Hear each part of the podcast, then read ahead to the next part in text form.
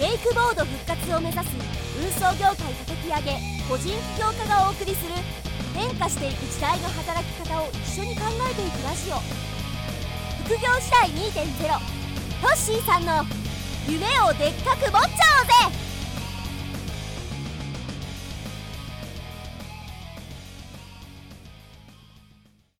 はい、どうも、えー、私がトッシーです。はい。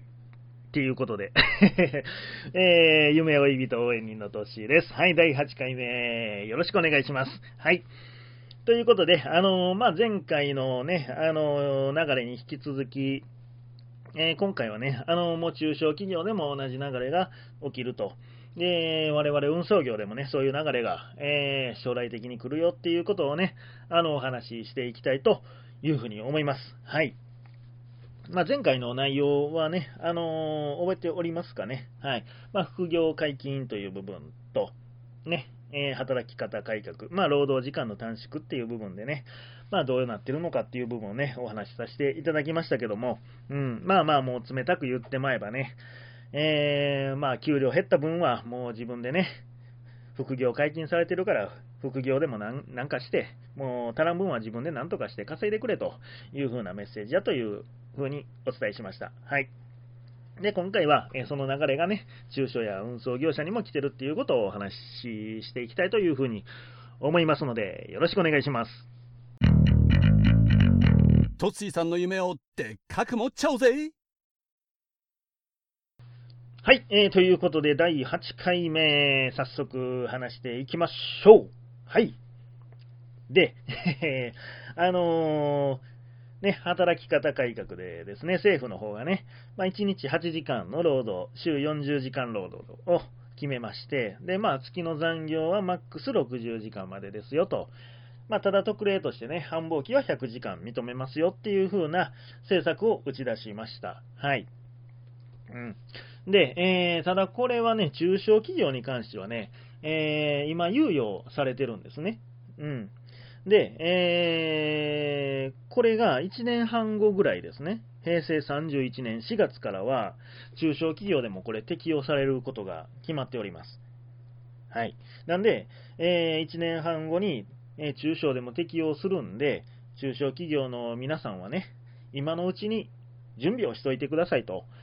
いうね、今、猶予期間なんですよ。うん。なんで今、中小では月60時間以上の残業を超えても、通常通り1.25倍なんですね。はい。大手では1.5倍取られますけども、取られるっていうかね、払わんといけないんですけど、今は中小では猶予期間なんで、60時間以上の残業でも、通常通りの1.25倍の、えー支払いで済みます。ただ、これがね、猶予期間が1年半後の平成31年の4月から適用されるんで、えー必然とね、それ以降は今の大手と同じような動きをしていかんとね、生き残っていけないわけですよ。はい。当然ね、えー社員には休みも増やして残業も勤務時間も減らしていかんとね、あの、あまりにひどいとやっぱ監査にも入られると。うん。で、あまりにひどいと、社員からね、えー未払い残業を請求されるというような状況になりますんで、まあ、中小企業も動いていかんとね、あの対応していかんと、対応できないところはもう潰れていっちゃいます。はい。そうなんですよね。そういう風になってるんです。はい。で、えーまあ、さらにね、あのーこの、運送とか建築、建設業者、建設業界に関しては、あ人材不足がね、これ深刻な業界なんですね。うん。なんで、そこは特別にね、あのー別の運送なら運送、建築なら建築のね、あのー別の法律が設定されてるんですね。うん。で、サブロック協定とかもね、えーちょっと特別なもんがあるんですけども、うん、それもね、あのその運送業、建築、建設業界も、うーん5年後って、まあ、はっきりね、いつとは決まってないんですけども、まあ、オリンピック2020年明けてから、2021年とか2年あたり、まあ、ざっくり5年後って言ってますけども、えー運送とか建設は特別にね、えーその労働時間とかの部分で別の法律が設けられてた部分が、え5年後にね、月80時間の、えー、残業、年間960時間にするというふうにね、今発表されてるんですね。うん。だから、運送業もね、あのー、もう、どの業者ももう、今からもう手焼いてるわけですよね。うん、ただでさえ運送業界ね、あのー、労働時間長いんで、今でも未払い残業っていうのを請求されてるとこがね、どんどん増えてきてる状況の中で、まあ、さらに政府がね、そういった形で、まあ、月80時間の残業、年間960時間というふうに、まあ、決めてですね、それに対応できるように運送業者も今からどんどん準備していかなあかんというね、ことなんですよ。もうほんまにね、運送会社からしたらもう頭の痛いね、どないしていったらいいんやっていう、もう手上げ状態のとこも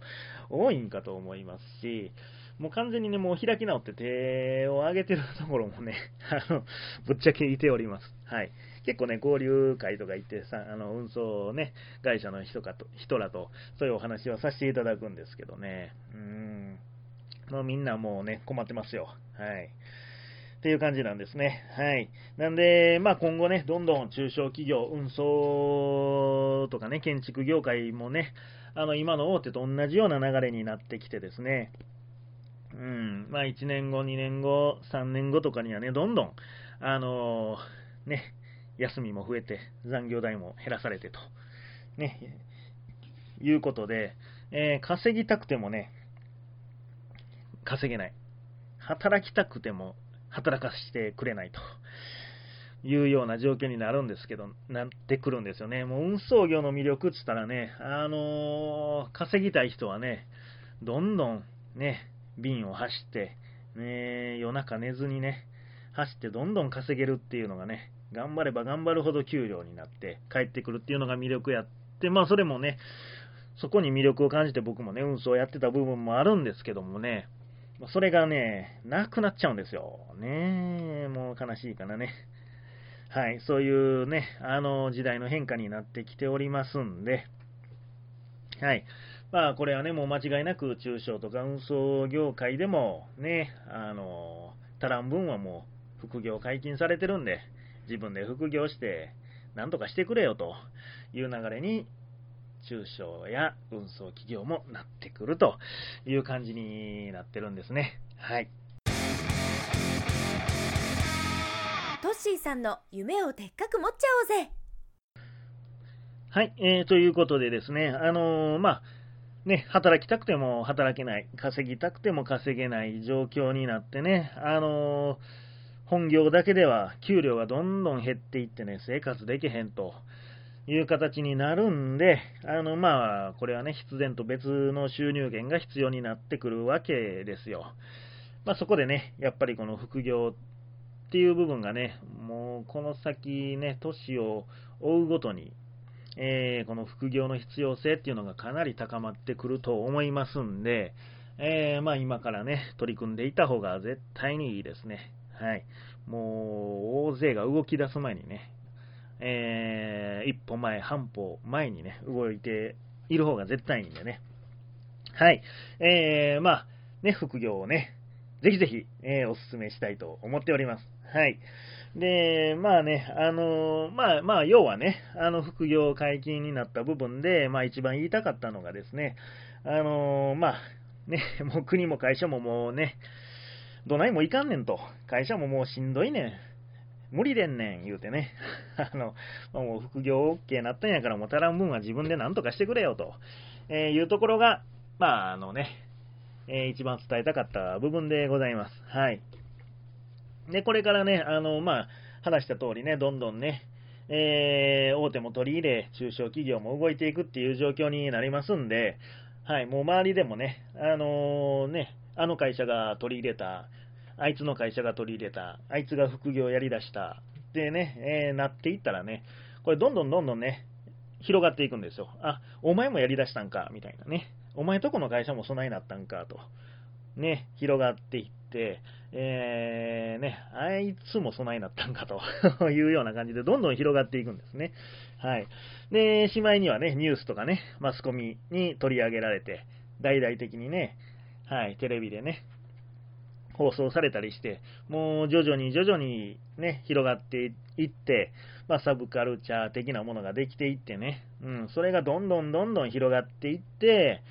まあ、文化とかね、常識っていうのが作られていくんで、はい。もうね、その流れはもう完全に、もう備えになっていくんちゃうかなと。うん。もう副業せんと、一つの本業だけではもう食うていかれへんっていうのが、あの、もう常識になってくるんじゃないかなというふうに僕は考えております。はい。なのでね、あのー、まあ、そうなんですよ。なんで国や会社ももうしんどいからもう足らん分は自分で副業してなんとかしてくれよっていう風なことをね、あのー、まあ、政府も会社も遠回しに言うてるんじゃないかなという感じで今日はお話しさせていただきました。はい。ト